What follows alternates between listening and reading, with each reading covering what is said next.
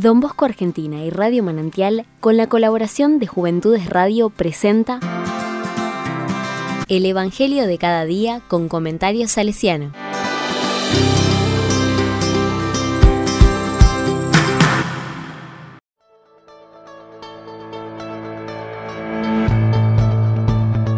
Hoy, 10 de octubre, recordamos al Papa San Juan XXIII.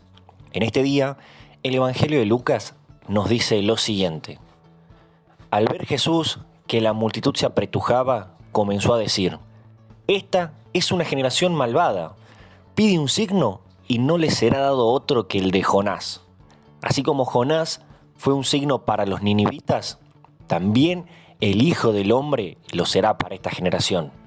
El día del juicio, la reina del sur se levantará contra los hombres de esta generación y los condenará, porque ella vino de los confines de la tierra para escuchar la sabiduría de Salomón, y aquí hay alguien que es más que Salomón.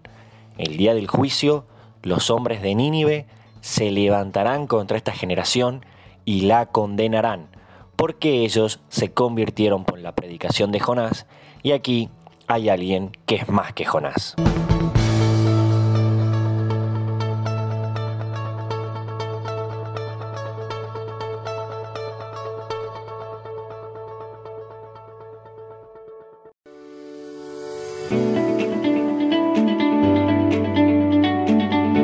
En este marco me pregunto, ¿qué me dice la palabra?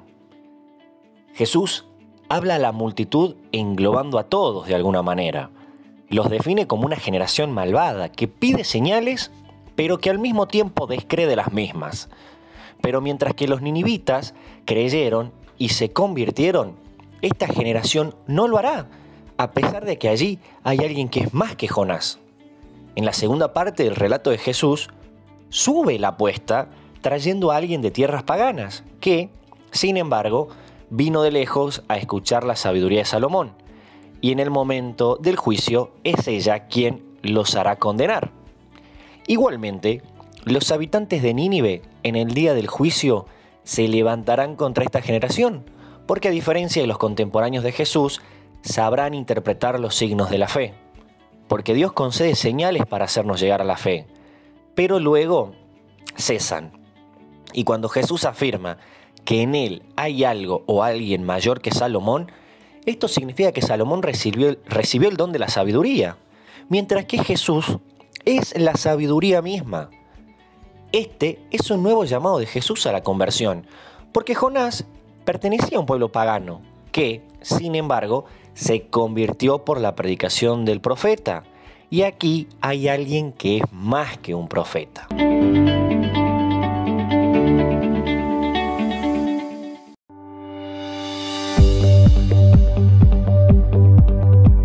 Con un corazón salesiano podemos ver que la fe que vemos en los misioneros de la primera hora en tierras patagónicas no admite réplica. El motor que, los impulsaba a estos hombres y a estas mujeres a anunciar el Evangelio era la fe que los predisponía a afrontar todas las dificultades sin caerse de ánimo.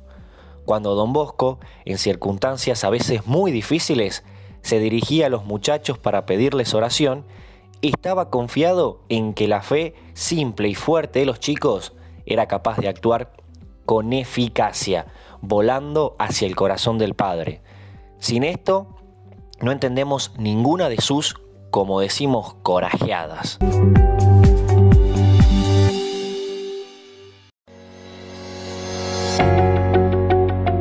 Y finalmente, ¿qué le digo a la palabra?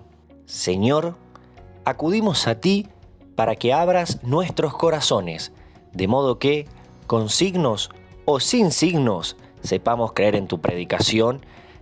Esta generación malvada seguirá, sin embargo, siendo visitada y anunciada por el mismo Jesús, que nunca se desesperará ni se separará de los hombres.